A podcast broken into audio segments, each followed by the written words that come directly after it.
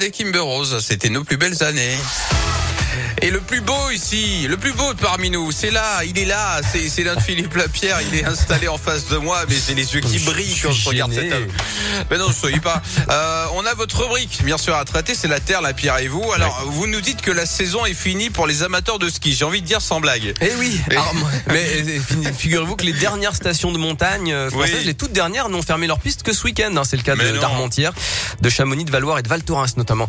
Alors on a rangé les skis, les luges et les snowboards et on sort les VTT, les parapentes, les chaussures de randonnée. La saison d'été va commencer, les activités changent, mais la passion de la montagne est la même. Et cette passion s'accompagne aujourd'hui, vous allez me dire évidemment, et oui, d'un désir écolo. Les vacanciers sont de plus en plus sensibles aux enjeux climatiques.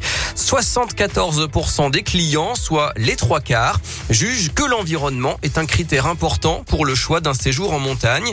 En même temps, euh, on le voit bien, hein, puisque la montagne est un excellent thermomètre du climat. Il y a de moins en moins de neige et les glaciers reculent.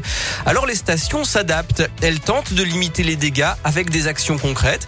L'Association nationale des maires des stations de montagne s'est notamment dotée d'une charte de développement durable en 2005.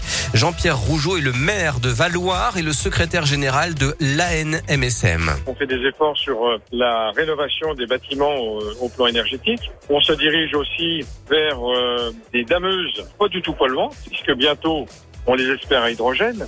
L'enneigement de culture ne produit pas de gène écologique, puisqu'on le fait à partir d'eau qu'on retient dans des retenues collinaires et que l'on restitue au printemps sur les bassins versants. Et puis, là, en plus, les, productions de- d'enneigement de culture ont fait des progrès extraordinaires. Donc tout ça va dans le bon sens. On a fait beaucoup de choses dans un sens d'économie, de développement durable et de et il y a encore à faire. On a encore beaucoup à faire. Et la technologie est donc partout, hein, vous l'entendez. Des dameuses maintenant sont même équipées de sonars qui sondent la neige pour euh, optimiser l'utilisation de la neige artificielle. Alors Ouais. les stations aiment bien communiquer hein, en disant qu'elles sont exemplaires. Et elles rappellent au passage que davantage que leurs propres activités, c'est le transport des vacanciers jusqu'à elles qui produit du gaz à effet de serre. Mais les élus locaux et les entreprises du secteur ont de toute façon tout intérêt à s'adapter au plus vite pour- pour limiter le réchauffement climatique. Parce que maintenant, donc, les clients les attendent au tournant. Eh ben, merci beaucoup à vous, Philippe. On vous retrouve demain, même heure, à 11h50 dans la Scoop Family pour la Terre, la Pierre et vous. La rubrique, bien sûr, à retrouver également en podcast et dès maintenant hein, sur radioscoop.com. Merci beaucoup. Dans un instant, euh, moins de 100 minutes maintenant, ouais, ça sera le retour effectivement euh, à de la rédaction Radioscoop pour faire un petit point là-dessus.